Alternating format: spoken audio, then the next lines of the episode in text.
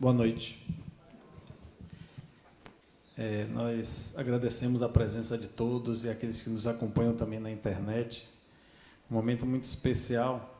São 13 anos do ambulatório Eurípedes Bassanufo, que começou pequenininho, com oito voluntários e hoje é, soma quase 100 profissionais, entre é, médicos, dentistas, farmacêuticos, enfermeiros, é, nutricionistas, fisioterapeutas e auxiliares administrativos. É um trabalho que é, se tornou fundamental para, aquelas pessoas que vivem em situação de risco social. São, é, nós ultrapassamos 250 mil atendimentos, todos eles são catalogados. E isso faz muita diferença. É, para gente que tem assistência e consegue ser atendido de uma forma ou de outra, mas para essas pessoas encontrar aqui o carinho, a atenção, o olhar nos olhos é uma coisa muito importante, um diferencial que a Fundação oferece. É, também o trabalho de cura, esse ano completa 20 anos. 20 anos, nós temos aqui dois trabalhadores, Adenal é que idealizou, mas Djalma trabalhou, Adenal e todos nós desde o, desde o início. E são milhares de pessoas que já passaram por aqui. Algumas, com certeza, estão aqui presentes. Então, é um momento muito especial e nós vamos escolhemos o tema aspectos psicológicos e espirituais da doença por, pela importância, pelo tema. E vocês vão ter a oportunidade de fazer perguntas também, se vocês tiverem interesse. Durante a palestra, vocês levantam o dedo que é, algumas pessoas vão fornecer papel e caneta. Tá bom? Ao final, nós vamos é, perguntar aí aos experts sobre o assunto. Tá bom? Então, passamos a palavra a Adenauer, falar sobre os aspectos. de Djalma, então vamos falar, pelos mais novos, Djalma Argolo vai falar sobre os aspectos espirituais da doença. É por ordem de idade, então, é os mais novos.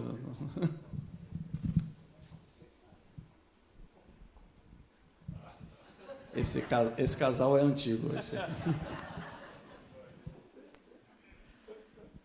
É, não é simples falar sobre aspectos psicológicos, já que a maioria de nós pensa, sente e age mais biologicamente do que psicologicamente.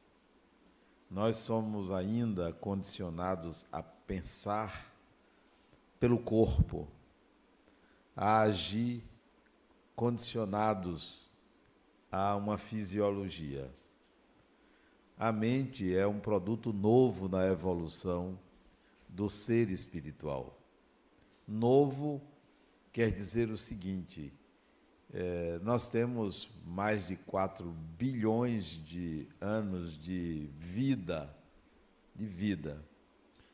Só que a mente é um produto que surgiu na espécie humana talvez de 2 a 1 um milhão de anos atrás. Então é um produto novo na evolução.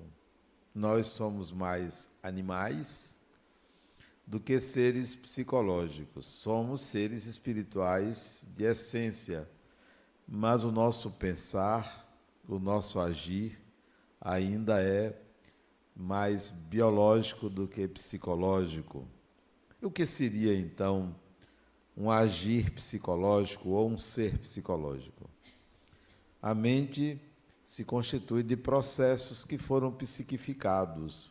Na maioria dos nossos pensamentos, eles vieram dos instintos, dos condicionamentos orgânicos e se tornaram psíquicos, portanto, foram psiquificados opa, psiquificados, né, transformados em psíquicos.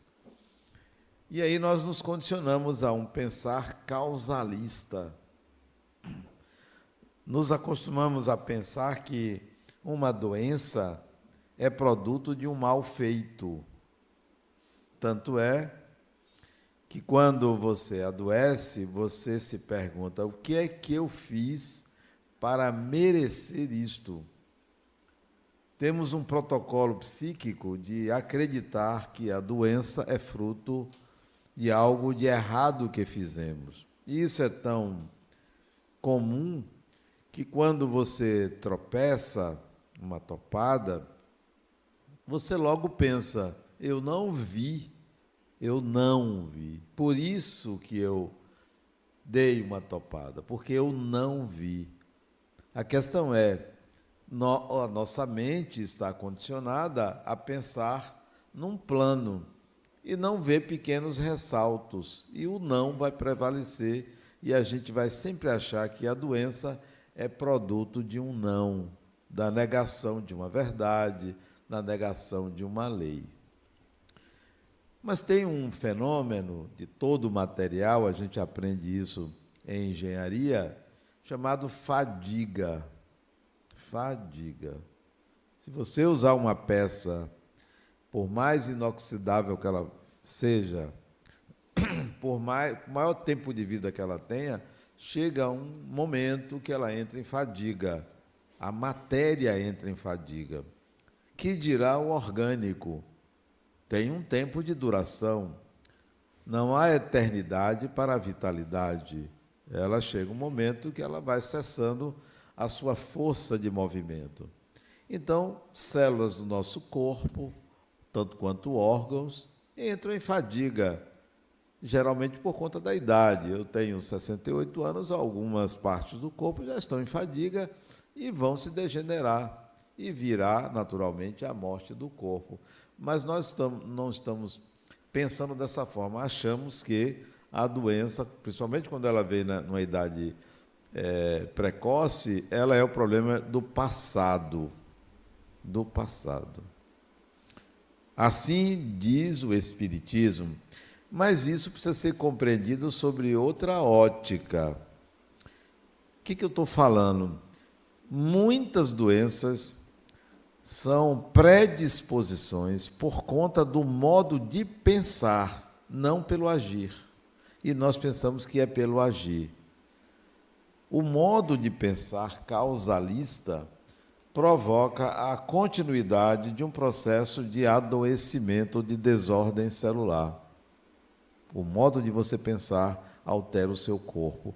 Mas não tão pontual assim. Quer dizer que se eu pensar agora que é, eu vou adoecer, meu braço vai paralisar, então vai paralisar? Não. Não é um pensar imediato ou pontual. É um modo de pensar causalista, filosófico, sistêmico, que vai provocar o adoecimento precoce. Vamos admitir que numa encarnação eu tenha matado uma pessoa com meu braço direito enfiando uma faca na barriga. Matei, sou assassino. Será que na encarnação seguinte eu virei com alguma dificuldade de mexer o meu braço? Será que eu virei com uma cicatriz ou com o órgão que foi que eu perfurei no passado com ele deficiente?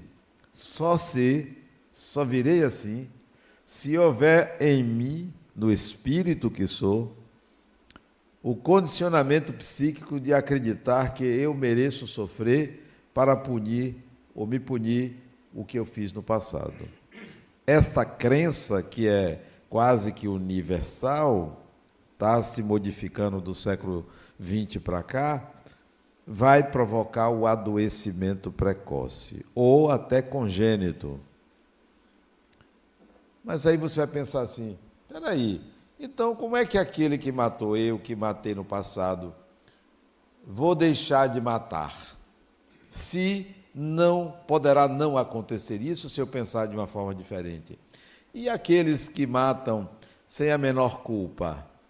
E aqueles que são psicopatas, como é que essas pessoas serão corrigidas se não numa encarnação seguinte passar por algum problema, algum adoecimento que lhe faça se modificar? Nunca uma doença vai provocar mudança de personalidade. Nunca. Mudança requer aprendizado repetitivo de como fazer e não de como não fazer. Como não fazer, ninguém aprende. Se você pegar uma criança que tem uma, uma caligrafia irregular e você quiser que ela tenha uma caligrafia regular, ela terá que escrever regularmente. e não apenas dizer, eu não devo escrever assim. O não não é aprendizado. A doença não ensina. Como então o espírito vai aprender? De que maneira ele vai aprender? Se não desta forma que foi ensinada pela ideia de que a reencarnação é um processo punitivo. Não é, nunca foi punitivo, mas isso é uma crença. E essa crença provoca doenças, não só doenças, predisposições negativas na vida. Como aprender? Como é que o espírito então resolve o processo de evolução se ele pode não adoecer? Se ele apenas vai esperar que acabe o tônus vital dele para ele morrer, que seria o processo natural de desencarnar. Todo mundo deveria desencarnar pela fadiga dos órgãos e não por uma doença, e não por um câncer. Me desculpe que acabaria uma, uma série de especialidades médicas. Ia acabar. Só iria ter geriatra, né? clínico e geriatra. Não, urologista, radiologista, não, e algumas iriam ficar. Mas vamos, vamos resolver esse, esse enigma que eu estou provocando a explicação das doenças precoces. Porque as doenças da velhice, elas são esperadas, são lógicas, fadiga, acaba, o tônus vital vai acabando. Nós temos uma curva de vitalidade que não depende de moral, do que você faça. O criminoso pode morrer idoso. Ou não. Então, como resolver isso? Mudança de paradigma. Você precisa mudar o sistema de pensar. Eu posso desencarnar precocemente por uma decisão pessoal, que não tem a ver com moral. Simplesmente, Djalma sabe disso, a encarnação é um experimento. E eu posso, eu, espírito, a dizer: ah, não gostei a vida está indo muito ruim, eu não quero me matar, eu não quero ser suicida, mas eu vou provocar alguma coisa no meu modo de pensar que vá desorganizando as células daquele corpo que já não me serve mais. E aí adoeço e desencarno naturalmente por uma doença, e a pessoa vai dizer: Poxa, Adenó desencarnou tão cedo, provocado pelo próprio espírito que não deseja mais continuar o experimento. Como acontece isso? Não pense que não acontece. É uma espécie de é, suicídio do espírito, não, assassinato do espírito ao personagem. É só matar. Mas vamos lá, como aprender se não pela doença? Repito, quem adoece negocia uma cura, negocia uma mudança. Eu prometo, isso não é transformação. Isso é conversão de troca. Vamos trocar. Eu melhoro, e se eu ficar bom, eu melhoro. Aliás, espera aí, eu já vou melhorar desde agora. Eu vou perdoar todo mundo na doença. Isso não é transformação. Observe, depois que a pessoa fica boa, nem aparece mais no centro. Para quê? Chegou lá, se curou. Quem, qual é o doente que quer voltar no hospital para um programa de, de melhoria da saúde. Vamos fazer exercício. Nem na academia vai mais. Então, não, a doença não melhora, não promove a evolução. A doença é uma circunstância do processo de amadurecimento de uma pessoa para uso adequado do corpo, usar o corpo físico, mas não é evolução. Mas vamos lá. Como aprender? Processo de evolução é um processo educativo e não punitivo. Porque se fosse punitivo, eu diria: esse Deus não serve. Não serve. E, aliás, o cidadão do século, vou botar século XX, ele está querendo trocar de Deus, não, não serve mais. É um Deus muito humano. Não humano de ser compassivo, humano de ser igualzinho aos seres humanos. Pune, mata, é, retira, provoca perdas. Que Deus é esse? Não está vendo que isso foi criado lá nos primórdios da civilização? Então, o ser humano hoje, ele está preferindo dizer: olha, eu, eu, não sou de religião nenhuma, eu, eu acredito em Deus, mas esse eu acredito em Deus não é a confissão formal de uma religião. É dizer apenas que tem um ser superior, mas que não é esse ser coletivo. O ser humano está exigindo um outro Deus, um Deus melhorzinho. Talvez torcedor do Vitória. Brincadeiras à parte, há uma exigência psíquica de atualização quanto ao que é Deus. Há uma atualização em curso que deve demorar quase todo o milênio aí para que a gente chegue lá 2500, 2600, 2800 com outro tipo de crença a respeito do que é esse ser superior. Porque o que está descrito, o que é exigido, o que é propalado, o que é propagado, ele não atende mais à mínima inteligência. Não atende mais. Se você pensar mais um pouquinho, você vai ficar confuso, porque não atende mais. E uma das questões é essa sobre o processo de educação do espírito, porque a exigência da mentalidade antiga é um Deus justo. Mas o que é justo? É o que o ser humano acha que é justiça.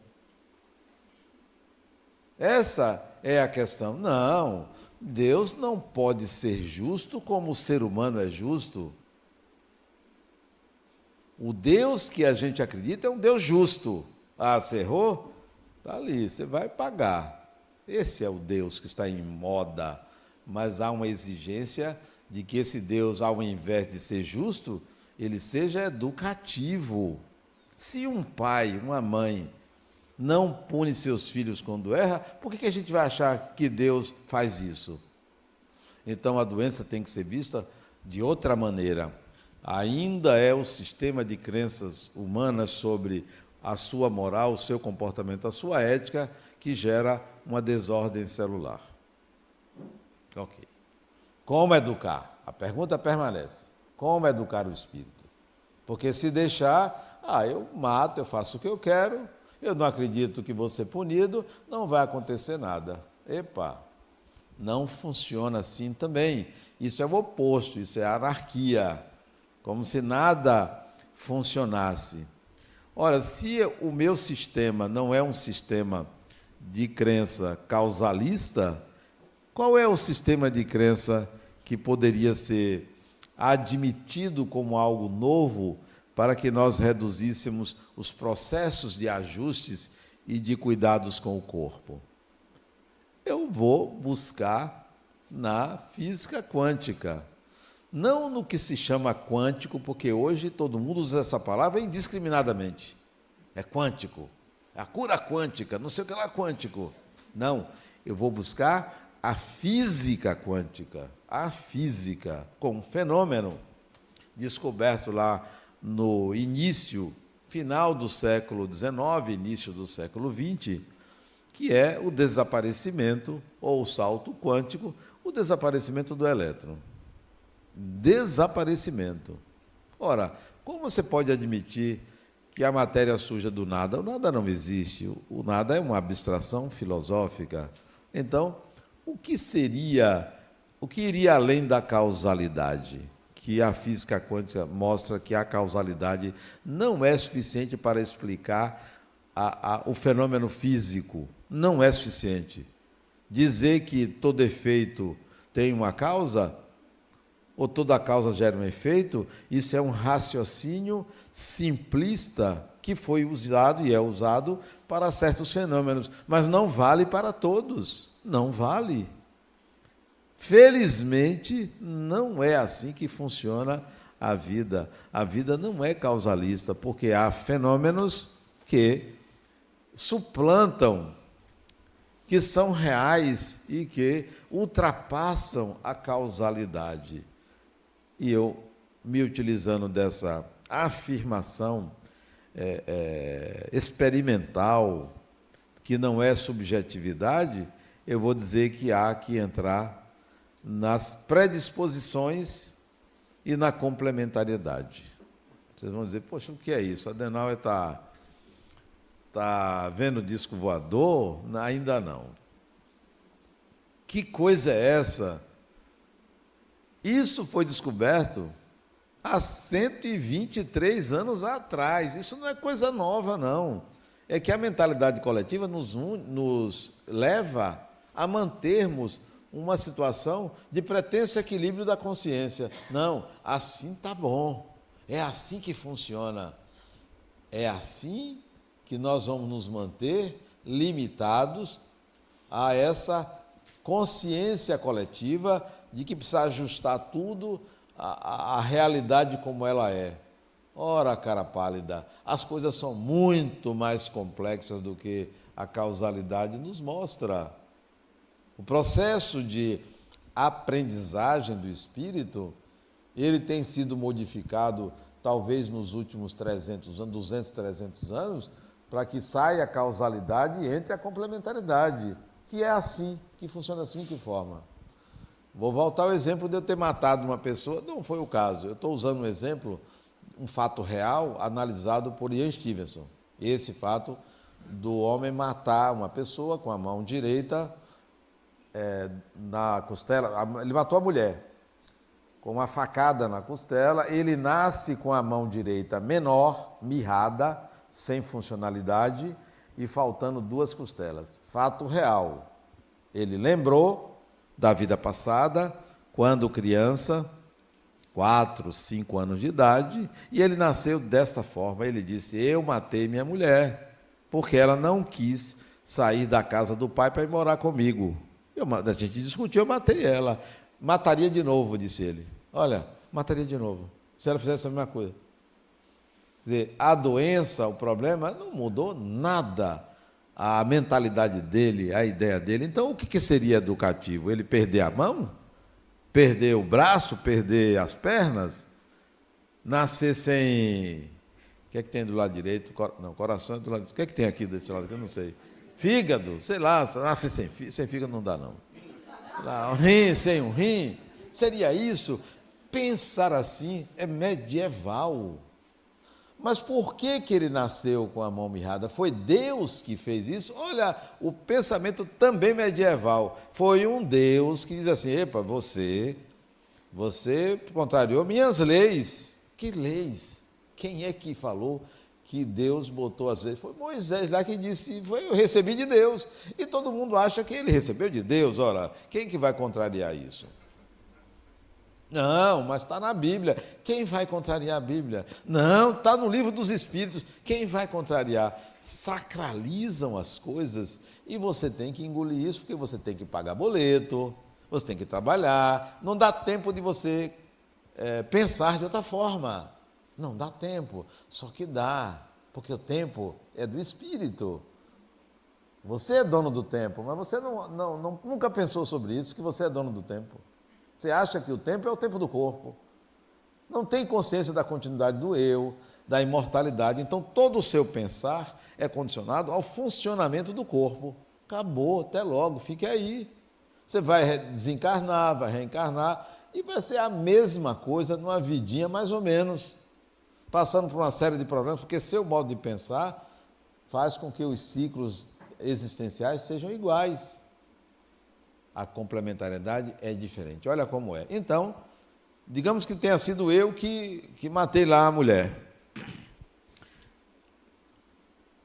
É claro que isso é um equívoco muito grande, você é, investir contra uma pessoa e, e tirar a vida do corpo daquela pessoa. Não mata o espírito. Mas atrapalha, né? Você matar uma pessoa atrapalha. A pessoa tinha projetos de vida e você vai lá e tira do corpo. Não é uma tragédia do ponto de vista espiritual, porque a vida continua. Mas você está atrapalhando a vida de alguém, você está desrespeitando. Mas não é à toa que aquela pessoa tem a sua encarnação atrapalhada por uma outra com quem estabelece uma participação mística, uma relação. Então, vamos viver, vamos fazer de outra forma. Tomando consciência de que eu tenho uma inabilidade, no caso, é, no exemplo citado, uma inabilidade com o feminino, acho que tenho o direito de me impor a uma mulher e fazer ela fazer o que eu quero, já é uma inabilidade. Tem uma segunda inabilidade de achar que eu posso resolver as coisas na base da violência, outra inabilidade. Tem uma terceira inabilidade, eu não tenho respeito pela vida, porque quero matar uma pessoa, mesmo que fosse em defesa própria, mas eu não tenho respeito à vida, inabilidades. Então, pelo menos, pelo menos nessas, nesse exemplo, eu noto três habilidades nesse espírito: desrespeito ao feminino, agressividade física com a arma e desrespeito à vida. Então, o meu problema não é ter infringido uma lei de Deus. O meu problema não é ter matado uma pessoa. O meu problema é que eu tenho uma inabilidade. E se eu desencarnar e reencarnar e não resolver isso, eu vou continuar com as três inabilidades, porque a falta da mão não vai resolver nenhuma dessas três inabilidades. Porque se eu disser assim, poxa, eu fui fazer aquilo, olha o que aconteceu, eu não vou fazer mais. Basta que você diga, eu não vou fazer mais para você ter aprendido? Não, isso não é um decreto. Aprender não é o decreto. Ah, eu já sei ler. Como assim, cara? Você tem que você tem que aprender os símbolos, os sinais, você tem que estudar, você tem que treinar. Então, não se aprende por decreto. Se chegar uma pessoa aqui agora, Denal, eu vi um espírito, eu agora me converti ao espiritismo, eu sou outra pessoa. Você não é nada de outra pessoa só porque aconteceu um fenômeno com você. Para ser outra pessoa, você precisa experimentar ser essa outra pessoa. Tem que viver a experiência. Tem que viver aquilo que você quer aprender, porque não é, o aprendizado não é intelectual, é experimental. Já dizia Aristóteles: nada vai ao intelecto senão pelos sentidos. Então, é preciso experimentar. Bom, então, esse indivíduo tem três inabilidades. Como é que ele evitaria provocar alteração celular? Como é que ele evitaria? Ele teria que sair da causalidade e pensar assim: eu preciso, antes de reencarnar, e é possível, nós passamos um bom tempo fora do corpo, aprender a respeitar a vida, aprender a respeitar o feminino, a ser uma pessoa mais serena, menos agressiva ou não agressiva. Como é que eu aprendo isso? Exercitando, vivenciando, trabalhando, fazendo isso para que o aprendizado seja no sim e o aprendizado não seja no não. Não faça mais isso, isso não é suficiente. É isso que é sair da causalidade. É quando você, identificando a inabilidade, você aí exercita. Eu pergunto a vocês, médicos, o internato é o que, se não isso? A residência é o que se não isso? A especialização é o que se não isso? Porque se você não passar pelo internato, pode até passar sem a, a, residência, pode até passar sem especialização, mas vai ser um médico generalista, porque você. Generalista não é o termo, talvez outro termo, não tenha tanta habilidade como aquele outro que buscou uma especialização. Como é que busca? Exercitando exercitando, todo dia atendendo a mesma doença, a mesma doença, até que você diz, poxa, agora eu sei. Porque não é assim, porque eu quero ser um cirurgião, que você vai ser um cirurgião, você tem que ter mão, você tem que exercitar aquilo ali. Então, assim é o espírito. Se você quer evoluir, se você quer aprender, vá exercitar e não apenas acreditar. Não é apenas ter fé, não é apenas dizer, não, eu nunca mais vou fazer isso. Como se a vida, o universo lhe convida a você lidar com aquilo que você é. A realidade que você vive é o que você é interiormente. Não tem como escapar disso. Se você lida com uma pessoa difícil, é porque há um desafio interno de aprender a lidar com uma pessoa difícil. O desafio é seu, não é a pessoa que é só difícil. Ela só vem a você, só se torna difícil para você se você tem a inabilidade de lidar com aquele tipo de questão de relacionamento com pessoas desse tipo. Então, o processo de evitação de um adoecimento precoce é você desenvolver habilidades. Então, do ponto de vista psicológico, penso assim, acho que a gente deve começar a mudar a nossa maneira de enxergar o adoecimento, considerar que é natural o adoecimento e que é possível você modificar. Mas não pense que é tanta vantagem você estar tá evitando doença. Tanta vantagem. Não, eu tenho que ser uma pessoa super saudável, um corpo perfeito. Lá ele, para que você quer um corpo perfeito? Gente, como assim? Quer dizer que agora a, a moda é ser apolíneo? Como você vê aí as pessoas, todo mundo ficando malhadão e tal. Para quê? Eu conheço pessoas que que correm todos os dias. Para quê, criatura? Você precisa estar correndo todo dia. Não precisa estar correndo todo dia, corra, sei lá, dois, três dias na semana e olhe lá. Né? Gente que anda todo dia, né? para quê? Né? Então, não é, não é a busca pela saúde física perfeita é a busca por um modo de entender a vida onde os cuidados com o corpo estejam presentes e não necessariamente só em buscar a saúde física perfeita. Então, por enquanto, essa é minha fala. Agora eu passo para a Djalma. Né?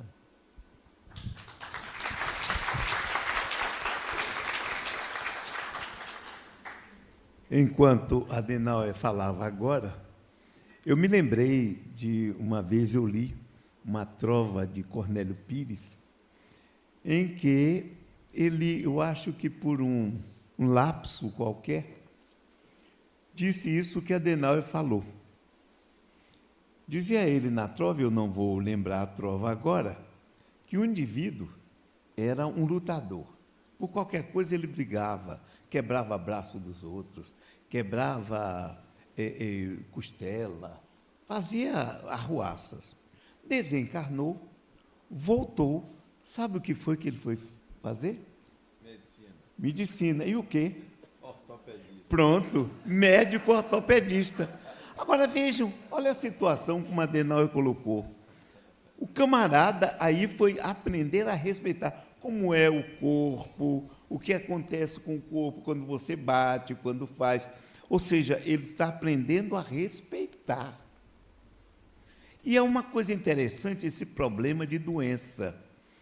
Muitas doenças, elas vêm de eh, vírus, de bactérias. No livro dos Espíritos tem uma colocação que é a seguinte: a vida se alimenta da vida. Nós passamos há pouco tempo por uma pandemia. E eu ouvi pessoas escreverem, falarem, um vírus assassino. Eu digo, como? Vírus assassino? O vírus, primeiro, nem sabe que você existe. O que ele vê pela frente é algo grande que é uma célula. E olhe lá. E aquilo ele olha, ele precisa se reproduzir, ele precisa é, é, fazer algo que Deus estabeleceu para ele, não foi Deus que criou? Então, a, a designação dele é sobreviver, se reproduzir, e depois ele vai desencarnar e vai voltar, porque ele tem um princípio espiritual ali. E aí, nós pegamos um vírus, um vírus entra na gente, começa a fazer estrago, e nós vamos imaginar que é o quê? nós vamos imaginar que estamos pagando alguma coisa. Não, nós estamos até auxiliando o pobre do vírus, porque ele está crescendo, ele está se desenvolvendo. Agora, é interessante nós também imaginarmos que muitas vezes nós criamos as nossas doenças por uma somatização. Eu conheci uma senhora, mãe de família, e que tinha uma mania de agir sobre os outros numa atitude de chantagem emocional. Ela sempre, quando havia alguma coisa, ela dizia: Eu ainda vou ter um câncer no estômago e vocês vão se arrepender. E falava, e falava, e falava. Adivinha o que aconteceu? Morreu com câncer no estômago. E ninguém se arrependeu. A família continuou na mesma coisa, continuaram vivendo. A única que desencarnou foi ela. Pura e simplesmente. Eu me lembro quando Luciana, minha filha, nasceu, ela tinha síndrome de Down.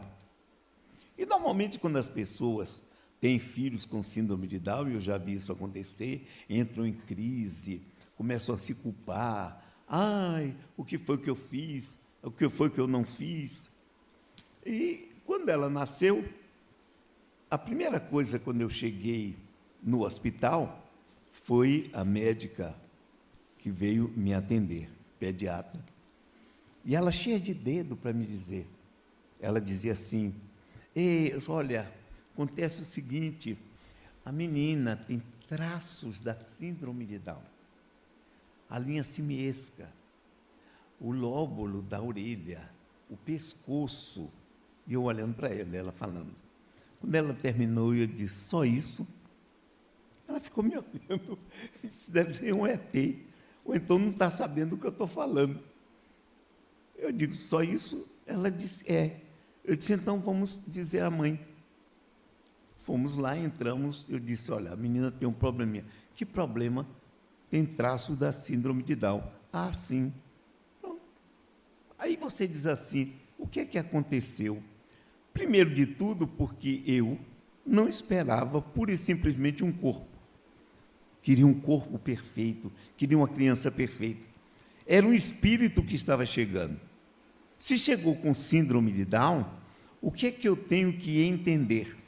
Aquele espírito teve uma confiança em mim para nascer assim, para que eu pudesse dar um apoio, a mãe poder também.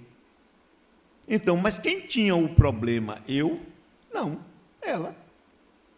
Por alguma crença, como a Denal bem colocou, ela botou na cabeça que tinha que nascer assim, ainda com CIA, CIV, e isso veio fluxo eh, pulmonar, hiperfluxo pulmonar. Por que, que ela nasce assim? Porque ela se impôs aquilo. Precisaria? Não. Mas por uma crença qualquer, por um complexo de culpa que ela estabeleceu, fez isso consigo. E eu cansava de olhar para ela e dizer assim: olha, uma dessa eu não faço comigo, não. Eu sempre faço, quando eu nasço, uma, o melhor para mim. Nasço bonito, nasço saudável, mantenho a juventude. Ou seja, não faço como no livro, no livros espíritas a gente vê. Missionário da Luz. Tem uma mulher que vai ao centro de reencarnação e André Luiz, o fofoqueiro, está lá. Não, porque ele é fofoqueiro, ele fica escutando a conversa dos outros para botar nos livros. E aí, é um médico fofoqueiro. Ele está lá conversando quando chega a mulher com um mapa na mão, cromossomial e etc. E aí chama o, camarada que era o encarregado e disse assim: Eu queria fazer umas mudanças aqui. Aí o camarada disse: O que é? Ela tinha recebido, iria receber um corpo perfeito. Daquele, o shape. Ia nascer bonita, ia nascer com um corpão. Tudo bem. Mas ela disse: Não, eu não quero isso. Eu quero que aumente aqui a cintura, quero que pegue algumas glândulas aqui, crie um problema, o nariz, porque eu errei muito por causa da beleza. Quando eu li isso, eu fiquei pensando, a culpa de errar dela foi o corpo. Porque o corpo era bonito, ela errava. Espera aí. O problema era de quem? Quem era que queria errar? Era o corpo? O corpo poderia proporcionar uma simpatia, uma atração, mas quem aceitava ou não? Era o espírito. Olhem bem como nós temos uma visão. Esta mulher vai reencarnar com uma série de problemas que ela não precisava. O que é que a gente vê nisso aí? Ela não tinha aquilo que se chama karma. Tanto não tinha que deram a ela um corpo perfeito. Mas ela, por uma crença, Olha o problema da crença. Ela queria transformar o corpo, fazer com que o corpo se tornasse um, um problema, para que ela não errasse. Isso é verdade? Será que somente as mulheres bonitas erram? É um problema. Eu não sei bem esse negócio como funciona com os feios, mas, não é? é mas eu acredito que todo mundo erra.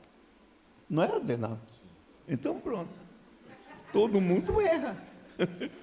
Independente da configuração orgânica. É um problema por por que é que nós erramos? A pergunta está aí. Porque A, ou não sabemos, ou B, no momento, nos parece ser a melhor coisa a fazer. É um ponto fundamental. Por que é que eu vou me preocupar com o erro? Há muito tempo eu comecei a trabalhar isso na minha cabeça. Cometi erros na minha existência inúmeros. Por quê? Por motivos diversos. Então, para que é que serve o erro? Eu me lembro que há muitos anos atrás, eu estava atendendo uma pessoa, um, é alguém que tinha feito um curso de direito, e não conseguia, de maneira alguma, é, passar no, nas provas da OAB. Eu digo, mas espera aí, o camarada faz um vestibular, passa anos estudando direito, forma-se, e na hora de fazer o exame que vai dar a ele a possibilidade de exercer a profissão, ele não consegue passar. Digo, tem alguma coisa errada. E aí comecei a verificar com ele. E eu pedi as provas que você fez. Você tem? Tem. Me traz. Ele traz as provas. E aí eu comecei a verificar com ele. O que foi que você errou aqui? Isso, isso, isso. Eu verifiquei que ele sempre errava em determinadas circunstâncias. Eu digo, você não está percebendo uma coisa? O que é? Você tem algo que você sabe, mas o que você errou, você não estuda. Por quê? Porque você não quer passar, só pode ser. Se você passasse, o que é que aconteceria na, na, no dia seguinte? Você já parou para pensar isso? Ah, seria bom, digo, não seria. Porque se fosse bom, você já teria passado. Gente, que negócio é esse? Então vejam, nós criamos situações difíceis para nós, em várias condições, em várias situações. Uma pessoa, eu, eu estava falando de uma criança que pode nascer especial. Mas eu vi uma vez, atendi uma moça, que ela estava com uma, é, uma culpa muito grande. Por quê? Ela estava estudando num país é, da Europa e o namorado foi vê-la. Ela tinha, aí nesse período, ela engravidou. Ele mandou uma mensagem quando voltou, ficou alegre, feliz. Ah, não tem problema, nós vamos casar, vamos constituir uma família, que não teve rejeição da parte dele. Mas aí ela estava lá fazendo uma coisa ou outra e teve um aborto espontâneo. Entrou numa culpa porque ela não parou de fazer o que estava fazendo. Quando ela me falou isso, eu disse: vem cá, a gravidez não é uma doença grave. Mulheres grávidas trabalham, fazem, estudam. Qual o problema? Porque você levantava cedo para ir trabalhar? Sim, daí? O, o aborto deve ter tido alguma outra condição, não sei qual, mas não necessariamente você foi a culpada. Mas ela estava destruindo a própria vida nesse ponto. Vejam só, existem pessoas, inclusive, que vão muito além disso, cometendo até um erro que não deveria ter feito. Uma, por exemplo, que estava com uma situação. Ela estava com 34 anos, tinha se casado e não conseguia engravidar. Mas ela não tinha problema nenhum, fez o exame, nenhum problema. O marido não tinha nenhum problema. Quando ela falou isso, eu digo, tem uma culpa aí por detrás. Eu aí virei assim na tampa e perguntei: quando você fez um aborto? Ela parou assim e disse: Ah, quando eu tinha 16 anos, eu tive um namoro e abortei, eu, engravidei. É, meu pai iria ficar uma fera, se soubesse disso. O, o, o namorado também não estava querendo nada. E aí ele conseguiu um dinheiro eu fiz um aborto. Eu digo, ah, e agora você não é, pode engravidar, porque se você não pode, o que você é o quê? Uma assassina, não foi? Matou o seu filho. Não é o discurso que você ouve nos centros espíritas? Agora vamos analisar esse fato. 16 anos. Você não sabia de nada. Se arriscou numa relação sexual, você e o seu namorado, levados por um impulso. Agora me diga, nessa situação, alguém lá em cima planejou nascer. Um nascimento que iria criar um problema para você. Se você tivesse um menino, ia criar um problema. Se você não tivesse um menino, abortasse, ia criar um problema eu estou vendo que você foi colocado numa escolha de Sofia. De qualquer maneira você errava. Agora, você já imaginou que esse espírito poderia querer criar isso em você? Ele não gosta de você por algum motivo e queria criar uma situação difícil para você. Se ficar, o bicho pega, se correr, o bicho come. Ela parou, parou, disse, eu nunca tinha pensado nisso dessa forma. Bom, eu, então, o que é interessante, seis meses depois ela engravidou. Por quê? Porque ela começou a ver a coisa de forma diferente. Eu não acredito que eu tenha resolvido o problema. Eu usei uma forma para fazer com que ela entrasse em contato com a culpa e conseguisse se perdoar por aquilo se entender naquilo que estava fazendo. Não quero com isso dizer que todo mundo pode usar isso, mas naquele momento foi o que me veio e pareceu apropriado e resolveu a situação. Porque ela pôde se entender. Nós temos um problema muito sério de querer criar situações difíceis para nós. Porque aquilo que Adenauer falou, porque nós acreditamos num Deus que vem lá do tempo dos inícios dos semitas, de Ur da Caldeia, que era um Deus que guardava em si todas as condições. Não havia o diabo naquela época. No Pentateuco não existe nem premiação para o céu, nem castigo para o inferno. Os cinco livros de Moisés era morreu, você ia para o Shell. O que era o Shell? Um tipo de Hades. Não era Sheldon, era Shell. Não, não era para o Sheldon, não, gente. Era um Shell. Tá? E no Shell, o Shell era um Hades. Ia quem era bom, quem era ruim, ia primeiro lugar. O vale escuro da sombra e da morte.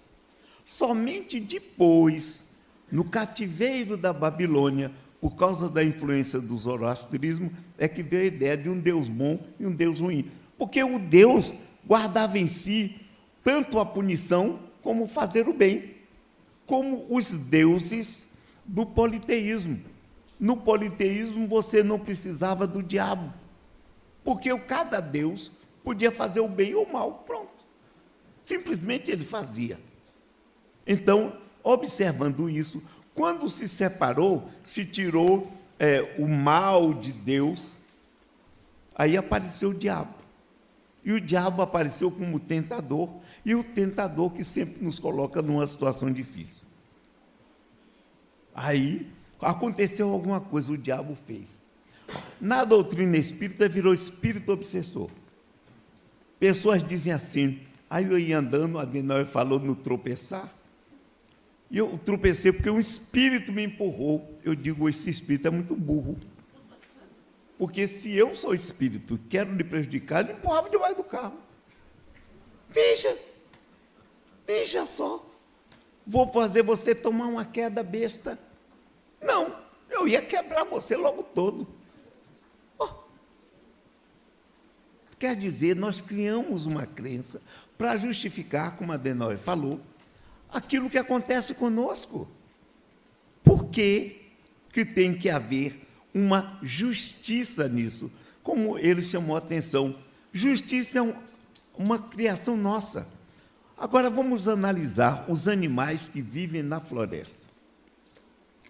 A vida deles deve ser uma beleza. Não Os animais não têm doença? Claro que tem. Na floresta. As doenças tem animal que nasce cego, tem animal que nasce aleijado. Tem animal que quando ele nasce, a cobra vem de lá e come. Então, por que é que acontecem coisas ruins aos animais? Eles estão pagando o quê? Eles estão resgatando o quê? Ou não será que todos nós passamos por situação de aprendizado? Eu estou aqui agora, mas amanhã ou depois, eu vou ao médico. O médico diz que eu estou com câncer de qualquer tipo. Como é que eu vou fazer?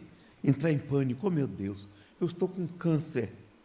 Não, eu, a minha pergunta comigo, com sinceridade, é a seguinte: esse câncer está me chamando a atenção de quê? O meu corpo está chamando a minha atenção para o quê? O que é que eu não estou fazendo comigo? Ou, aliás, o que é que eu estou fazendo comigo que me deu condições de gerar um câncer. Porque o corpo é um conjunto de células vivas. E essas células têm princípio espiritual. O meu perispírito se liga ao corpo através desses princípios espirituais. E eles são o que? Instintivos. Sendo instintivos, eles vão agir no instinto. Eu já vi uma vez, não sei se vocês se lembram, quando construíram a parte de cima da Fonte Nova, e a, a, a, imprensa levou um mês falando que caiu o Paulo Frontano no Rio de Janeiro, que podia cair, que podia cair. E no dia eu fui. Tiveram dois jogos. No primeiro jogo foi Vitória e Grêmio. Como sempre, Vitória perdeu, tomou 1 a 0 do Grêmio. No segundo, no segundo jogo, era Bahia e Flamengo. Como sempre, o Bahia estava ganhando, dando 1 a 0 no Flamengo. Nesse momento, eu estava do lado na torcida do Bahia, quando eu olho para a parte da geral, eu vi abrir aquilo, eu vi a pessoa caindo, as pessoas caindo como se fosse uma, uma, uma cachoeira de gente. Eu fiquei assim, dava a impressão que estava caindo. Tinha um rapaz de junto de mim, que ele era Vitória, e eu estava brincando com ele. Quando eu disse assim, rapaz, está caindo, que eu voltei, ele já tinha sumido. Eu nunca vi uma pessoa tão rápida. Aí, agora, minha posição, quando eu vi, disse assim: se está caindo, é do lado de lá, eu vou ficar debaixo de uma escada. Foi, fiquei debaixo da escada, para sair da frente do povo. Nisso eu vi um rapaz, ele veio correndo para pular para o lado da piscina olímpica. Quando ele veio com os olhos esbugalhados, quando ele meteu a perna para pular, eu dei um grito para ele e dei um expletivo. Não posso dizer aqui agora, mas eu dei expletivo. Fulano de tal. Você está maluco? Você quer morrer? Ele parou assim. Eu digo: pare com isso, tira a perna daí. Ele tirou e saiu correndo para o meio do povo, menos mal. Viu uma mocinha com duas crianças e ia para o meio do povo. Ela foi passando, eu peguei ela pelo cabelo, puxei e disse: Você está maluca? Ela tremia. Você está maluca? Para aqui. Espera. Ela ficou. Quando eu vi que tinha as pessoas tinham saído, pode ir embora. Ela saiu, feito um foguete, eu saí andando, fui embora. Então, vejam, o camarada não precisava morrer. Mas ele ia morrer. Porque ele, ele ia se jogar por uns 5 metros, ia se arrebentar todo. A moça ia correr por meio de uma multidão com duas crianças. O que, é que poderia acontecer? Então, veja, ela não precisava passar por aquilo e ele não precisa morrer daquele jeito. Mas as pessoas perdem a noção. O que será que perde a noção aí? É somente o psiquismo? Ou será que tem uma revolta nas próprias células que não querem passar por isso? Então vamos começar a pensar direitinho nesse problema. Eu, hoje em dia, quando me falam em karma, lei de causa e efeito, isso, eu não continuo a conversa, porque eu digo sempre: aqui eu estou para aprender. A Denóio colocou muito bem. Em vez de eu estar pagando, porque não pode não resolver nada, eu posso nascer com um problema porque eu matei alguém e eu ficar mais revoltado ainda porque tem um problema. A moça que eu falei aqui, que está lá no livro de André Luiz, depois que encarnou, podia estar fazendo dieta, indo para médico, fazendo um bocado de coisa para poder ficar bonito, uma beleza que ela tirou. O que eu não fiz comigo. Então, vocês aprendam não é? isso quando vocês forem renascer.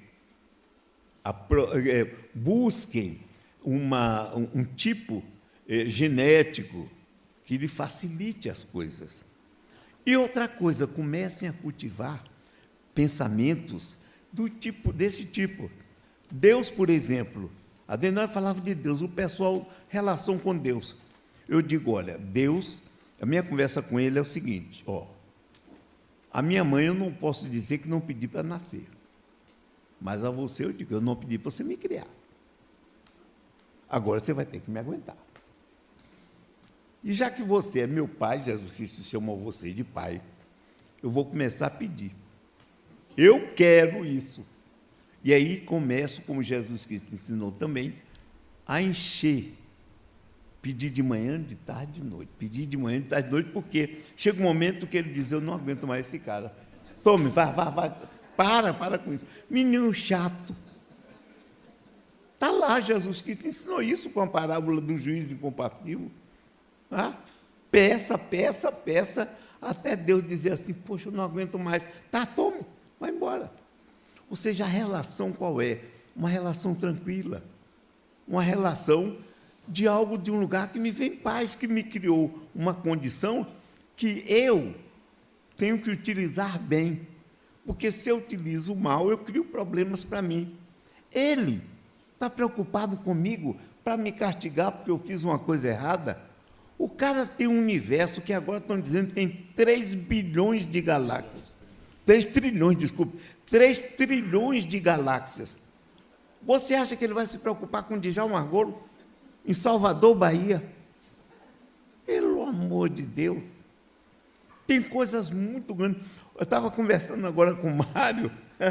O, o James Webb, o telescópio, descobriu um buraco negro que é 26 bilhões de vezes maior do que o Sol. Galáxias imensas. Os caras, os astrofísicos estão com problema na cabeça. Então, Deus vai me criar um problema vai se preocupar com uma coisa errada que eu fiz. Ele disse, olha, eu tenho muito mais coisa para pensar. Ah, pelo amor de Deus, vai, vai, vai, siga a sua vida. Porque quando ele me criou como princípio espiritual, ele disse assim: se vire que você não é quadrado. Pronto. E aí eu estou me virando. E no virando, com o princípio espiritual, criando esses personagens. Agora, saber criar o personagem, não é? Vocês podem ver daí. Saibam criar o personagem para ser bom para vocês. Tá bom? Muito obrigado.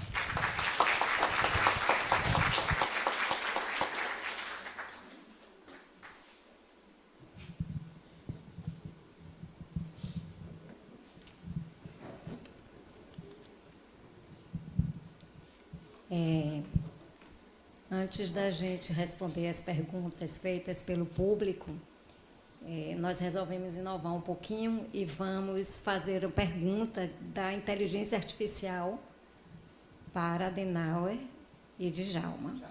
Chat GPT. primeira pergunta antes do, do público.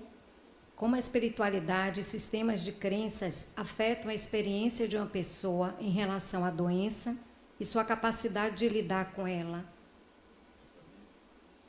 Adenauer, um pouquinho de cada.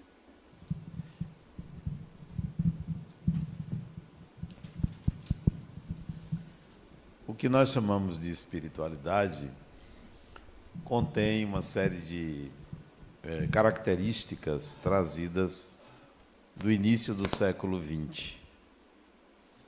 Por exemplo, o livro Nosso Lar, ele foi editado no começo dos anos 30, trazendo informações dos anos 20 para trás. Portanto, 100 anos já se passaram e há ainda pessoas que creem naquela espiritualidade de 100 anos atrás. O que é espiritual hoje não é o que está escrito nos livros. Da mesma forma que você olha para o céu, você está vendo o passado. Você não está vendo o que está acontecendo agora, porque a luz viaja a 300 mil quilômetros por segundo e a estrela mais próxima do céu, da constelação de Centauri, demora quatro anos para chegar aqui. Então, o que nós estamos vendo, a próxima estrela, chamada Próxima Centauri, já se passaram quatro anos. Essa próxima, imagine as distantes. Então, quando nós olhamos para o céu, nós estamos vendo o passado. Quando nós estamos lendo a espiritualidade de nosso lar, é passado. Porque se aqui na Terra, se aqui na dimensão material, as coisas físicas se modificam, há uma mudança significativa na arquitetura, eh, na disposição das coisas, nas cores e tudo mais, imagine na dimensão espiritual, não ficaria igual. Então, nós estamos olhando para uma determinada espiritualidade. Me parece que o chat GPT está atrasado. Está atrasado. Ele está, claro, né, porque ele foi programado, ele não está trazendo uma pergunta do presente. Então, como é que nós encaramos essa espiritualidade e como essa crença afeta o nosso corpo, afeta a nossa vida? Se nós olharmos para trás, nós vamos para trás para essa espiritualidade, nós vamos nos manter prisioneiros de uma ideia de futuro, como se fosse futuro, mas é uma ideia de passado, achando que nós vamos passar por uma zona umbralina, por um sofrimento, achando que a reencarnação, alguém pega uma prancheta para poder dizer, ó, você vai, vou mudar aqui, vou mudar ali para você é, mudar a sua beleza, etc. Isso não acontece mais. Para vocês terem uma ideia, a psicologia como ciência surgiu no final do século XIX. Quer dizer, é uma ciência nova. Surgiu na Alemanha, fora do ambiente, digamos assim, acadêmico em si, embora ele fosse um professor, William Wundt, surgiu lá como um experimento, num laboratório praticamente de fisiologia.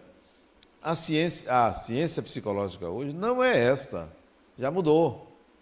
Já mudou. Hoje a gente fala de uma ciência psicológica muito mais baseada é, na ideia do inconsciente do que na ideia cerebral.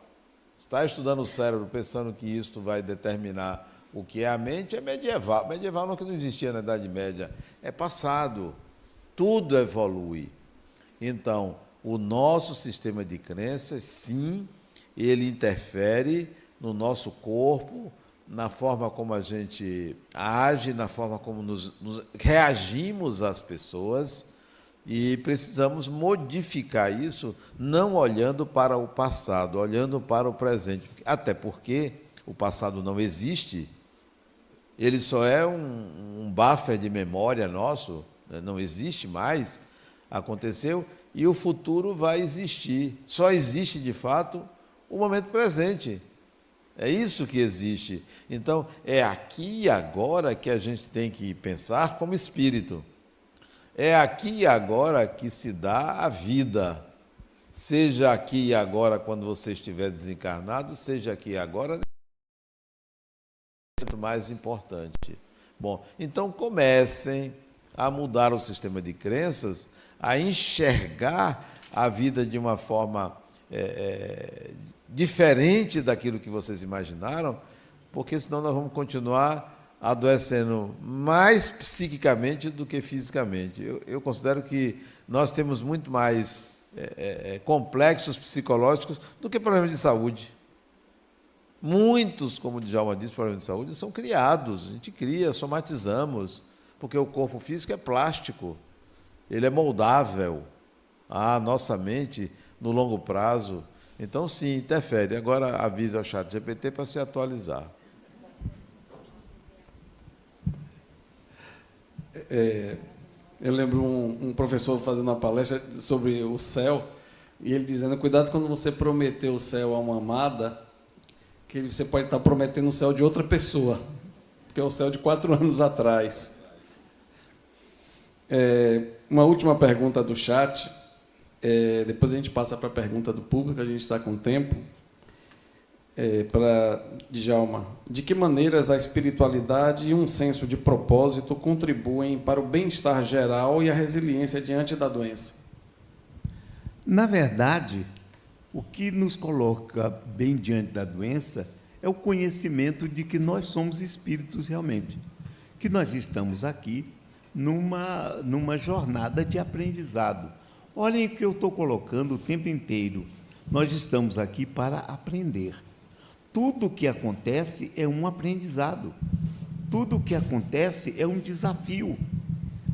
Nós sabemos que, é, é já dizia Darwin, que nós, aquele que consegue sobreviver é o que se adapta. É aquele que tem a capacidade de adaptação. Nós, entretanto, criamos problemas muito sérios. Primeiro, porque quando acreditamos no espírito, acreditamos que o Espírito está aqui para pagar alguma coisa. Segundo, se acreditamos em Deus, achamos que Deus premia ou castiga. Ou se aconteceu uma coisa boa, Deus me castigou, ou Deus me, me deu um, um prêmio. Ah, não, Deus está me castigando, porque aconteceu uma coisa ruim. Eu peguei uma doença, Deus está me castigando. Eu digo, mas sim, por que você tem que pensar assim? Porque você não tem que pensar que está aprendendo. Você não é espírito, a ideia de espiritualidade tem que dar isso para a gente, uma certeza interior. Eu sou um espírito, este corpo vai passar, eu vou continuar, vou pro, é, programar um outro corpo, numa outra existência, vou programar. Estamos certos, não estamos? Estamos aqui certo, temos uma programação aí. É? Então, é, já estamos programando, vamos programar uma existência para fazer o quê? Um trabalho, continuar o trabalho que fazemos de uma outra maneira, ampliar conhecimentos. Não porque vou pagar alguma coisa. O passado, a Denal colocou muito bem. O passado é o quê? Você vai dirigir um carro só olhando o retrovisor, vai bater o carro. Você tem que estar ligado aonde? No agora. As pessoas têm um problema porque ficam, ah, se eu não tivesse feito, eu digo, vai comer capim. Porque como é que você não devia ter feito algo que você fez? Não existe. Fez. O que é que você tem que fazer? Tirar uma lição daquilo que foi feito. Espiritualmente, nós temos que usar isso, viver agora, esse momento. Muita gente está querendo se preocupar com o futuro. Sim, mas se ele ainda não existe, se você ainda não criou ele, se você está aqui vivendo, Jesus Cristo fez essa colocação. Ele disse: Não vos preocupeis com o dia de amanhã. O dia de amanhã se resolverá por si mesmo.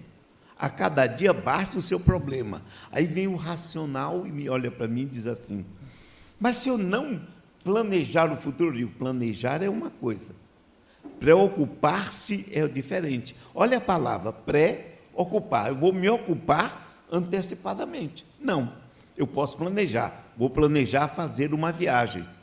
E aí tomo as atitudes para fazer a viagem. Junto o dinheiro, compro a passagem, vou pagando, vejo onde eu vou ficar, de que maneira eu vou, se eu vou em grupo, vou sozinho, etc. Planejo. Agora, e se não acontecer? Quantas pessoas planejaram em, no, no, final do, de 2019? Planejaram o, fazer alguma coisa em 2020? Quantas pessoas? Quantas viagens? Eu tive uma amiga que tinha comprado uma passagem, uma viagem para Cancún. Resultado? Foi viajar há uns menos de um ano atrás, porque não conseguiu na época. Ela estivesse preocupada com isso. Não, nós não temos que nos preocupar. Temos que planejar o futuro. Agora, viver esse momento. Espiritualmente só existe agora. Ontem, bem colocou Adenauer, é apenas uma condição mental nossa. Por quê? Porque existe agora esse momento, nós estamos aqui. Se alguém estiver aqui pensando em algo lá fora, o que vai fazer, está perdendo tempo.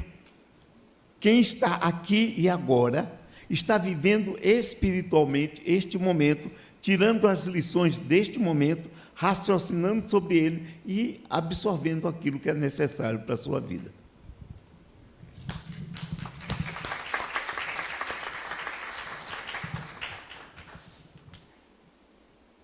Para Adenauer. Como o espírito consegue sair da causalidade, quebrar o paradigma e dar o salto quântico para que saia do ciclo vicioso e evolua? É uma pergunta interessante e, de fato, decorre de tudo que eu falei. Eu me dei conta disto, é, acho que há uns 30 e poucos anos atrás, eu me dei conta de que eu deveria sair da causalidade eu tinha 35, 36 anos, digo, eu não posso continuar pensando dessa forma. Eu tinha um pensamento muito cartesiano que me exigia que eu fizesse uma mudança nesse próprio pensamento cartesiano meu. Eu tinha lido algumas coisas, é, estimulado pelo um amigo comum, meio de alma, chamado Dr. Elzio Ferreira de Souza, que foi um preceptor meu de espiritismo, estimulado por ele, eu disse: Eu tenho que mudar isso.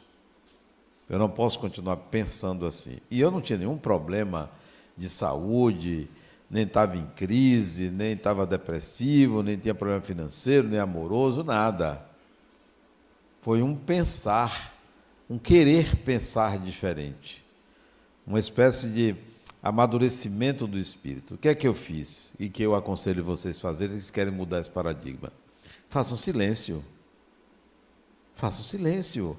Mas não apenas ou tão somente o silêncio de não falar. O silêncio de saber escutar a si mesmo. Escutar o próprio ser porque em você está a essência do Espírito. Escutar esse ritmo que pulsa dentro de você. Então, fazer silêncio é se escutar. A gente não se escuta, a gente escuta música, a gente escuta o som é, da, da, do barulho da rua, a gente escuta um bocado de coisa, escuta a fala do outro, escuta a própria fala, mas não escuta o próprio coração, não escuta o espírito. Então, você quer começar? Faça silêncio. Tipo assim, peraí, eu não quero dizer nada, eu não vou dizer nada agora, porque tudo que eu tenho dito tem sido baseado em, em, em impulsos, em impulsividade, em necessidade reativa, em entendimentos equivocados, dentro da mentalidade coletiva. Sai da mentalidade coletiva, toda unanimidade é burra. Toda unanimidade é burra. Aprenda uma coisa que eu aprendi hoje. Uma pessoa disse, Adenauer, você quer chamar a pessoa de burro? Diga assim: a inteligência sempre lhe perseguiu, mas você andou mais rápido.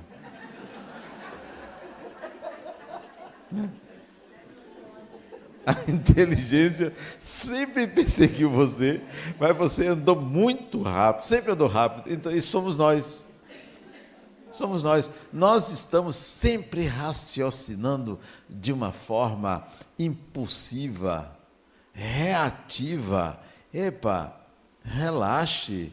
Olha aí, ele foi à Fonte Nova, pé frio. Ou ele foi à Fonte Nova, a Fonte Nova caiu. E ele ficou lá, na dele, né? Ele não foi impulsivo. Nós somos seres impulsivos, reativos. Então, pare. Sem deixar de trabalhar, sem deixar de viver, sem deixar de jogar o jogo da vida. Mas se escute.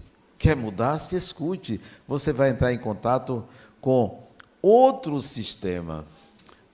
Algo que aconteceu comigo essa de ontem para hoje, que para mim significa escutar a mim mesmo.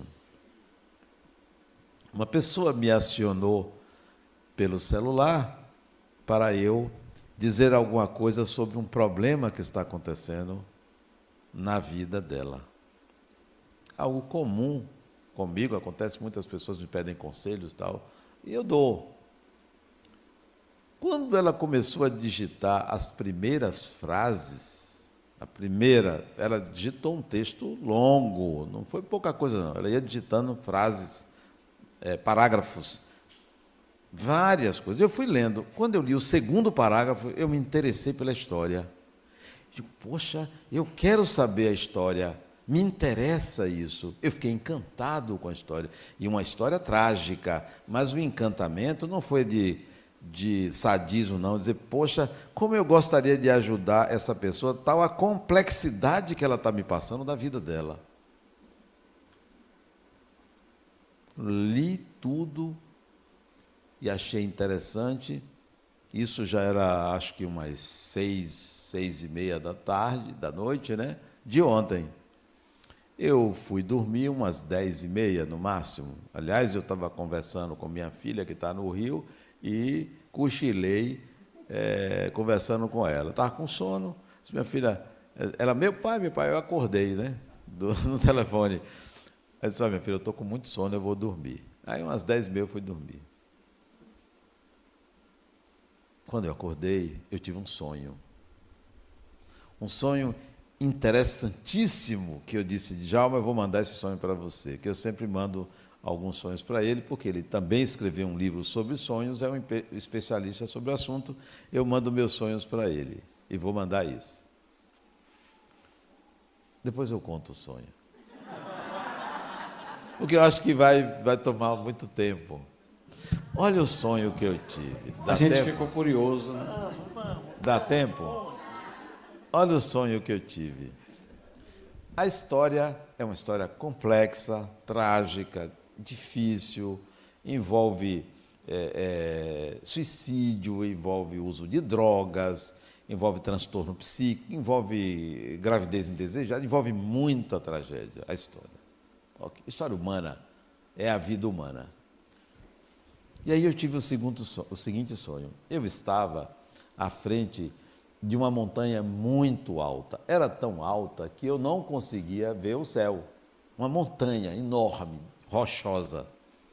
E notei que estava esculpido na montanha uma imagem de um guerreiro. Enorme o guerreiro. De tal forma que eu via a bota dele, um guerreiro talvez de dois, três mil anos atrás. Aquela figura assim humana enorme, esculpida na pedra. E eu olhava assim, via a bota assim, enorme a bota, né? E via aquela figura empunhando uma arma, aprisionado ali na pedra.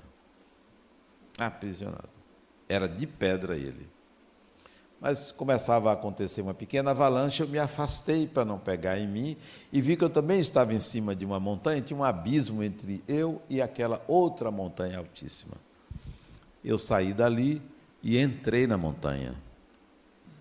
Corredor é, úmido, é, uma, uma condição assim bem para mim é, de medo, eu tinha medo de entrar ali, mas eu entrei e cheguei numa caverna enorme essa caverna, uma praça dentro da, da montanha, uma caverna. E me deparei com um homem que estava organizando um espetáculo ali, como se fosse um ator famoso organizando um espetáculo que ia ver. Eu cheguei e é, apareceram vários homens negros, talvez uns 30 homens negros, que vieram em minha direção é, amistosamente, é, felizes por eu chegar ali. E me abraçaram, e um deles, o líder, disse assim: Adenauer, eu já li um livro, livros seus, que bom que você está aqui. E eu me senti ali reconfortado por aquela presença daqueles homens ali, naquela praça, naquela, naquela caverna. Era um lugar um pouco escuro, não tão escuro, mas não era claro. Uma caverna enorme, assim fosse uma grande praça. E eu me dirigi para o centro da praça e apareceu um outro homem. Disse, Adenauer, você precisa ver isso aqui. Vá lá nessa, nessa outra sala da montanha. E me mostrou animais pré-históricos. Eu disse, eu não vou entrar ali. Não vou, não. E saí. Sa procurei sair dali, saí da caverna e vi uma, uma, uma subida, uma ladeirazinha, que ia dar num lugar muito bonito. E no caminho alguém me disse, Adenauer, você quer vender aquele terreno que você tem na Riviera Italiana, acima de, da Toscana? Aí eu me lembrei da nossa viagem para Cinque Terre, que é a Riviera Italiana. Eu disse: Não, eu não vou vender esse terreno, não. Terreno é meu, eu vou usar. E acordei. Aí vocês vão perguntar: o que, que isso tem a ver com a história que ela me contou? A história trágica. Aquele, aquele personagem que é prometeu acorrentado, que é aquele gigante, aquele guerreiro ali, é o personagem que está passando é, por esse problema. É um espírito que reencarnou, está feito siri lata querendo desmanchar o personagem. E eu fui lá naquela região, porque eu vi no sonho aparecia, eu sabia que eu estava numa região espiritual. Eu sabia que eu estava ali tentando resgatar o que, que aconteceu no passado dessa pessoa. estou tornando público, mas eu não falei, não estou dizendo quem é a pessoa, é, mas estou tornando público o que aconteceu. E hoje, com os alunos que eu dou uma formação, nós analisamos esse sonho. Como ocorre uma participação mística só porque eu me encantei com a história, que a história me desafiou, mostrou minha incompetência de como lidar com uma situação tão complexa como essa, eu me vi nessa região espiritual. Para mim, fechando a, a questão, eu considero que estar fora de um sistema de crenças limitantes, por pensar de uma forma diferente, por fazer um silêncio interior, eu consigo conseguir, não sei se vou conseguir, eu consegui entrar em contato com o inconsciente da pessoa e em busca das causas dela estar fazendo isso com ela. As causas é porque, bom, tem, tem um desdobramento disso que não vale a pena contar, senão a gente não ia sair daqui. O que eu estou colocando é que quando você escuta a sua alma, você consegue escutar a alma do outro.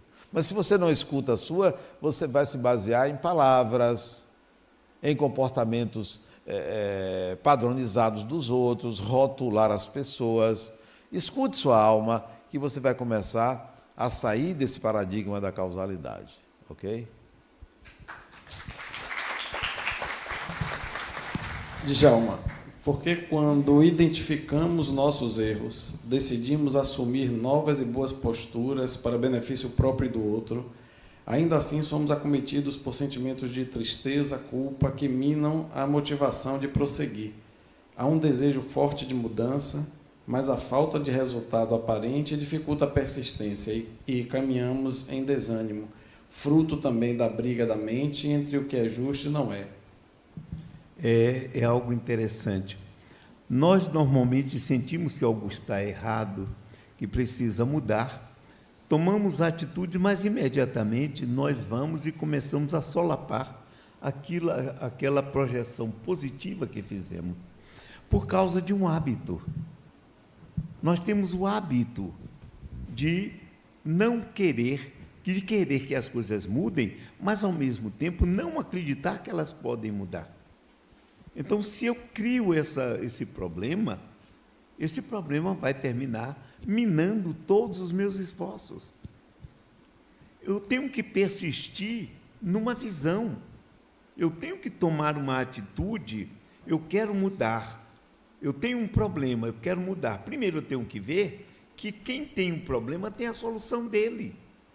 Eu tenho visto pessoas que me chegam e colocam situações difíceis e depois, quando dão conselhos a outras pessoas que têm problemas semelhantes, sabem dar o conselho. E quando falam para mim, eu digo sim. Se você sabe, porque você não põe em prática, às vezes dá-se uma coisa interessante, uma crença impeditiva. Eu lia um, um trabalho do Robert Diltz e ele conta de uma mulher que exercia a, a programação neurolinguística conseguia resultados, mas ela não aplicava a ela, porque ela dizia: comigo não funciona. Disse, peraí, é o tipo do médico que cura o outro, mas como é que ele vai se curar? Ele não acredita naquilo que ele faz para o outro. Como é esse negócio? Nós temos que começar a verificar. Você quer mudar? Tem que pagar um preço. Nós, às vezes, não queremos pagar o preço. O sujeito tem um vício, acostumou o corpo com aquele vício. Ele quer deixar, mas o corpo grita e ele vai ceder. Porque ele não aprende, às vezes, a contornar o problema. Me lembro de uma senhora que ela queria deixar de fumar. Chegou para mim e disse: Eu quero deixar de fumar. E já peguei a carteira de cigarro joguei fora, o isqueiro joguei fora. Porque eu vou deixar de fumar, eu não quero fumar. Eu disse: vem cá, por que, é que você está criando um problema para você? Ela disse: como assim? Você está brigando com o vício de fumar, com o hábito que você tem. Você está criando uma situação difícil. Porque você vai começar a dar força a ele, ao hábito que você tem. Então, por que não fazer o seguinte? Pega uma carteira de cigarro, abre a carteira de cigarro, compra um isqueiro, olha e diz: Eu posso fumar agora se eu quiser. Mas eu vou fazer o seguinte: eu vou deixar para daqui a três horas fumar. E vai o tempo passando. Chegar nas três horas, você pega coisa, se eu quiser fumar agora, eu fumo. Tem um cigarro, tem um isqueiro, mas eu vou fazer o seguinte: eu vou deixar para daqui a mais três horas. E ela fez isso e deixou de fumar, sem crise. Ela não brigou. Ela começou a usar procrastinação. Nós todo mundo acha procrastinação uma coisa ruim. No, no caso, foi uma coisa boa. Ela começou a procrastinar, procrastinar e conseguiu deixar, sem drama, sem problema, sem ficar angustiada sem nada. Então, nós é que criamos muitas vezes o problema conosco. Para que criar? Já temos problemas suficientes. Vamos aprender a lidar bem com os nossos problemas. Vamos verificar: eu tenho um problema, quero resolvê-lo. Qual a melhor maneira de? Se é um caso muito difícil, como a pessoa fez com a Adenauer, entre em contato com alguém que tem competência para lhe dar orientação devida. Agora, não fique apenas na ideia de que aquela pessoa vai resolver o seu problema, mas ela vai dar, vai apontar o caminho. Agora, quem tem que andar é você. Então, se prepare para andar. Queira. Se você duvidar, você não consegue. Jesus tem uma frase a respeito da prece que ele diz assim, e isso foi quando ele secou a figueira. Hein? Ele diz assim: tudo aquilo que pedirdes crendo que já recebestes, será feito. Ou seja, eu peço, mas eu tenho certeza que eu vou receber. Já estou agradecendo de antemão. Eu acredito que isso deixa também Deus na parede, não é? Porque se eu pedir já agradeci, ele está numa situação difícil. Ele, se você não me der meu agradecimento, como é que fica? Então vamos aprender a fazer isso e vamos aprender a ser bons conosco e querer o melhor para nós? Aproveitando a pergunta de Jalma, é, que tem a ver, você falou de abuso de cigarro. É, nos casos de, uma pessoa pergunta aqui, nos casos de excessos como cigarro e abusos diversos que lesam o perispírito, não causariam no futuro um corpo com mau funcionamento, uma doença? Eu não acredito que lese perispírito, não. A pessoa tem um problema que está no psiquismo. Só isso. O problema dela não é no corpo. É, por exemplo, eu morrer queimado não significa que eu vou chegar no mundo espiritual com o perispírito queimado. De jeito nenhum. Agora, eu posso chegar no mundo espiritual e me ver queimado, aí é outra história. Porque se aqui eu somatizo o problema, imagina no mundo espiritual. Então, eu, se eu, eu pergunto sempre às pessoas: vocês já viram espíritos nus? Você já viu? Depois a gente vai conversar isso aí, viu? Normalmente você vê o espírito vestido, mesmo quando ele acaba de desencarnar. E não tem ninguém lá esperando ele com a roupa, com um, um enxoval já pronto para dar. Por que é? Porque no inconsciente dele já tem a ideia de andar vestido. Ele não se vê nu. Ele não se vê nu. Então você desencarnando não vai ficar nua, não, nem nu. Você vai estar vestido. Porque automaticamente o seu inconsciente já gera aquela situação. É o problema da somatização. Aquilo que nós pensamos, se persistirmos, vem para o corpo, sem dúvida. Vocês se lembram que eu disse da senhora? Eu vou ter um câncer no estômago para castigar os outros. Vai ser burra assim no inferno. Eu vou ter. Não, mas eu penso que pessoas não têm essa situação.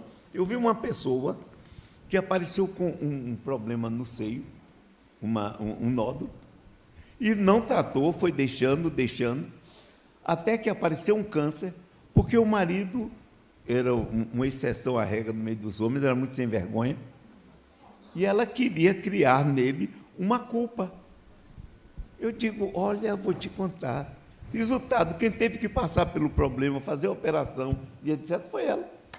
Quer dizer, quem passou pelo sofrimento foi ela e ele. Eu disse: olha, se você morrer disso, ele vai ficar solteirinho, viúvo da Silva.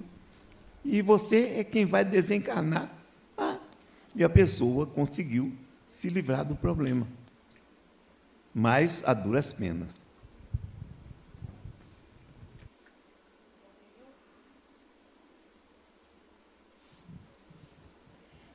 Poderiam falar um pouco mais sobre aspectos psicológicos e espirituais das gestações cujos fetos têm malformações letais e cujos pais, por isso, optam pela interrupção da gestação?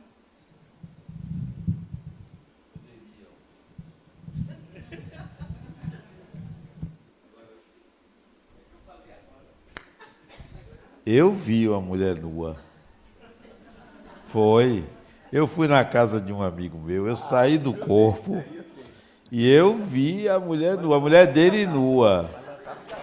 Quando foi de manhã, eu disse a ele, disse, você nunca mais vem na minha casa. Eu vi. Não posso negar que eu vi, mas não é nada demais, né? A nudez é uma coisa normal, né?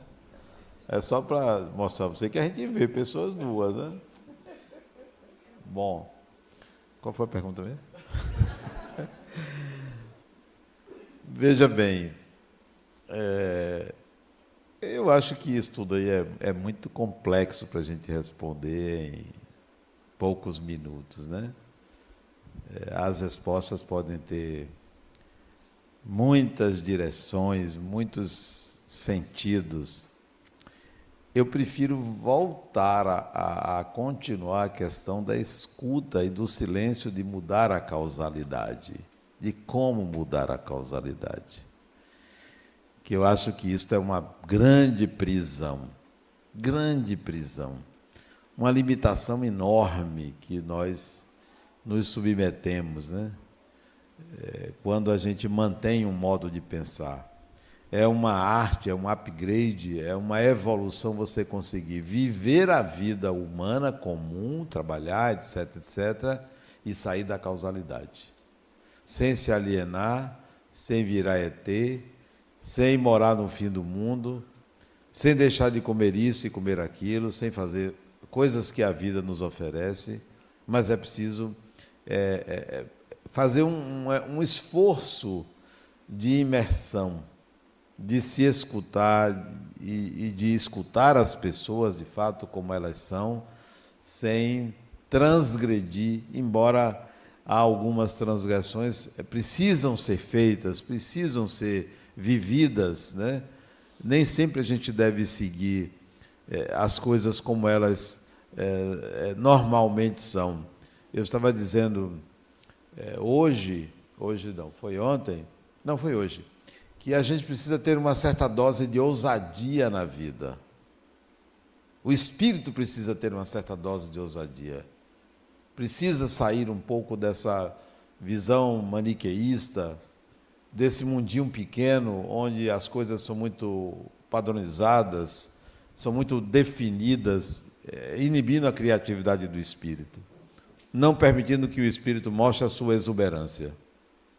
Então, me desculpe, ao invés de responder a pergunta, eu gostaria que vocês buscassem um pouco é, essa outra visão de não causalidade e que é possível você entrar nesse outro universo e continuar vivendo esse universo que está aí de uma forma mais é, é, inteira, plena, transparente, é, intensa, apaixonada, né?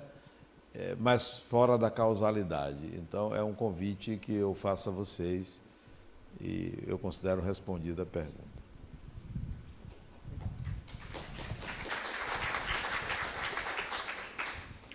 Existe uma coisa na natureza que se chama mutação. A mutação é um dos grandes fatores que impulsionam a evolução.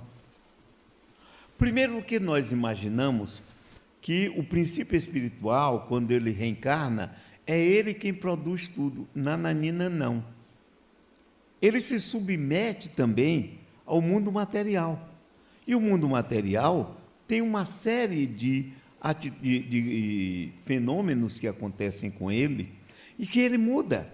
Quando apareceu a química orgânica, quando apareceram os seres biológicos, houve para o espírito uma oportunidade de crescimento bem mais rápido. Em termos de evolução, 4 bilhões de anos é praticamente nada. Mas o que é que aconteceu? Porque quando ele estava encarnando, durante 3 bilhões de anos, só teve na Terra bactéria. 3 bilhões e meio de anos, mais ou menos. Só bactéria. Por quê? Porque o princípio estava aprendendo a lidar com matéria orgânica. Quando a matéria orgânica começa a sofrer mutações, tem mutações que não prosperam e tem mutações que prosperam. Então, as mutações que prosperam abrem caminho para novas conquistas, e dentro dessas vão aparecendo mutações. Se você planta é, flores, se você tem, digamos, rosas vermelhas, de repente, no meio das rosas vermelhas, pode aparecer um pé de rosa branca. E isso pode acontecer por quê? Por causas naturais. Porque existem, por exemplo, raios cósmicos que atravessam a matéria e podem provocar um crossover. E um crossover no, no, no cromossoma que dá certo, que produz algo diferente.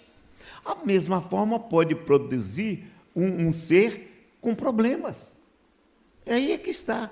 Mas nós achamos não que tudo tem que ter justiça, porque aquela criança que foi gerada daquela maneira foi porque foi por não por, pode ter havido uma circunstância do meio ambiente algo que agiu, que modificou, porque nós não controlamos tudo o que acontece, não está em nosso domínio. Não existe isso. Existe muita coisa. Eu conversava com o Mário antes da gente estar aqui, o, o telescópio uh, James Webb está discutindo, está uh, mostrando coisas que os astrofísicos estão pirados, porque está mexendo, inclusive, com as teorias que já haviam estavam consolidadas. Por quê? Porque a natureza ela não, não é feita de acordo com a forma como nós pensamos, ela age dentro das condições dela. Então, se uma criança aparece assim, dessa forma, é porque alguma coisa aconteceu. Não necessariamente foi culpa dos pais por causa de um erro, porque fez alguma coisa, mas sim porque uma circunstância qualquer fortuita inter, interferiu no processo. Adenauer falava da, da, da visão do passado que a gente tem na doutrina espírita. Você lê o nosso lar, vê uma sociedade espiritual caracterizada do século, é, dos anos 40 para trás. Porque as pessoas estavam lá eram de 40 para trás. Então, os espíritos tinham vivido lá. Então, o que, que acontece com isso? Nós, hoje em dia, vivemos no passado. É, estamos achando que os espíritos vão passar e vão viver aquilo. E não paramos para pensar que os espíritos estavam ali, acreditavam naquela forma de ser. Hoje, por exemplo, naquele tempo, você tinha um problema de uma, é, é, de uma sociedade que agia forte sobre a problemática sexual. Hoje que isso está mais aberto, em nosso lar, como é que vai ser? Hoje que nós temos é, relacionamentos é, homoafetivos, vai me dizer que lá não vai ter famílias que são também homoafetivas? Por que não? Qual o problema? Então, se hoje o Chico Xavier estivesse psicografando de um médico qualquer desencarnado ou qualquer outro sobre o mundo espiritual, muita coisa nova estaria adequada aos costumes, aos usos do momento que se passa. Tá? Agora, para encerrar alguma coisa, o chat, ele está até é, 2021. Ele mesmo avisa. Mas para abolir com os médicos, eu tinha um, um amigo meu, Júlio César Fornazari, que ele era intensivista. Quando alguém passava na UTI que ia saindo, ficava bom, ia saindo, ele dizia, volte sempre, a pessoa diz: de jeito nenhum, não quero não. É, quero agradecer a Denal, a Djalma, é, pelas brilhantes explicações, pelas apresentações.